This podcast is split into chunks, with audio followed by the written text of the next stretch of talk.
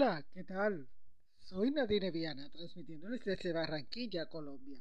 Tenemos un capítulo más del especial de las leyendas hermosas de Japón. Una selección de 10 leyendas. Vamos hoy para la lectura 7 y 8. Dice Teque Teque, Teque Teque.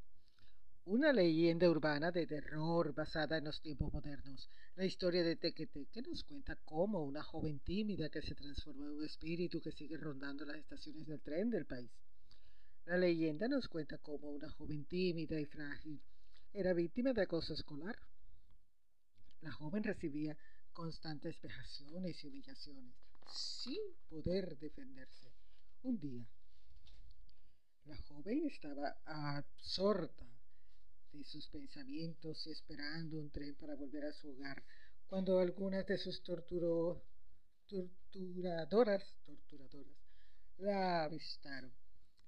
Estas cogieron una cigarra del camino, lanzándosela a la espalda. Cuando el animal empezó a cantar en su espalda, la chica se asustó y cayó a las vías de tal manera que justamente pasó el tren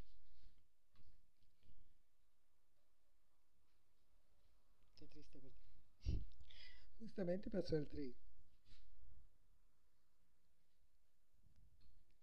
Así sería el susto.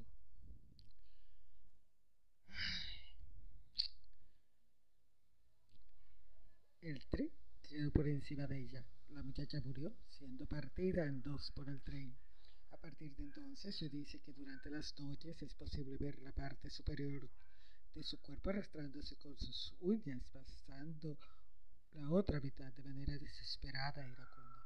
Si encuentra a alguien, le pregunta por dónde están sus piernas y en ocasiones las ataca con sus garras, llegando a empujar a otras personas a las vías e incluso matarlas y transformarlas en criaturas como ella.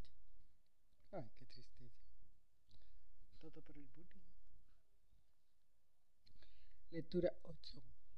Yamaya Yamaya no Orochi. Yamaya no Orochi. Las leyendas japonesas incluyen a menudo también la presencia de diversos dioses sintoístas, además de grandes gestas y la obtención de tesoros. Un ejemplo de estas es la leyenda del dragón Yamaya no Orochi. La leyenda nos dice cómo en el inicio de los tiempos la humanidad convivía en la misma tierra con deidades y bestias, estando en equilibrio y ayudándose los unos a los otros. Sin embargo, llegó un momento en el que el dios Izanagi, Izanagi entró en conflicto con su esposa Izanami, algo que destruyó el equilibrio para siempre. En el contexto de la guerra entre ambos dioses, la maldad surgió en muchas deidades y vinieron al mundo los Oni, y los dragones, naciendo estos últimos de la vegetación que había absorbido la sangre de los dioses. Entre estos últimos seres surgió uno de los dragones más poderosos, Yamata no Orochi, el cual contaba con ocho cabezas y colas. La criatura demandó a los pobladores humanos de Izumo el sacrificio de ocho muchachas cada noche de luna llena una vez al mes. Los ciudadanos fueron cumpliendo con el sacrificio, quedándose poco a poco sin doncellas. El líder del sumo tuvo una hija, Kushinada, Kushinada, la cual al llegar a los 16 años vio cómo las últimas doncellas eran sacrificadas.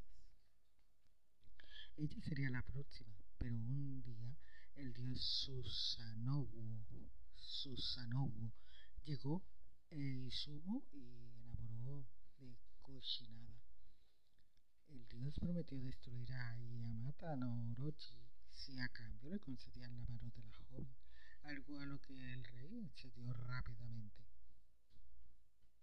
Cuando llegó la noche en que Kushinada iba a ser sacrificada, Susanoo se disfrazó de sirviente y agasajó al dragón con ocho barriles de licor antes de que empezara el banquete en que la joven iba a morir. El dragón bebió cada cabeza de un barril hasta llegar a estar ebrio y dormirse.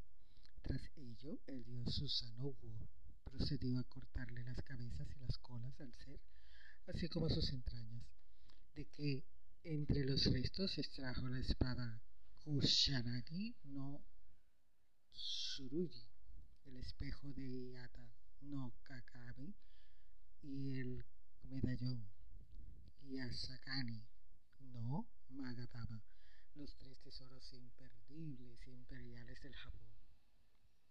Ay, qué hermosa más. Ay, qué leyenda tan lindo. Ya no hay esos amores así. bueno, restan dos la lectura 9 y la lectura 10 que concluirá mañana. Hoy estoy transmitiéndoles en medio de la oscuridad. No hay servicio eléctrico en la vivienda ni en el barrio, hay un daño en el sector y no puedo estar sin ustedes. Tengo que estar con ustedes como sea. Ya son parte de mí. Son ya desde 2019 pasándole historias, leyendas, lectura de artículos, hablándoles sobre algunos temas, en fin. Ya están dentro de mi ADN.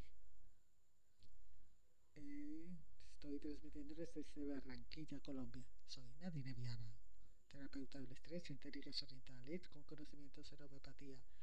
Gracias por aceptar el mensaje que les mando de cuidado del cuerpo, de prevención en las diferentes ramas de la salud, manejo del estrés, manejo de la ansiedad, eh, la bioseguridad, eh, manejo que tuvieron ahora en cuarentena. Muchas gracias por el apoyo en las redes, por esos mensajes. Estoy siempre atenta, cada vez hay más países que me escuchan. Estoy feliz. Ustedes me llenan. Esfuerzo grande que estoy haciendo para ustedes enviarles este, estos audios, este material. Eh, bueno, hasta aquí. Eh, mañana es otro día, mañana nos volveremos a ver, mañana terminamos el especial de Japón. Que tengan maravilloso resto de día, de tarde, de noche, depende de donde estés en el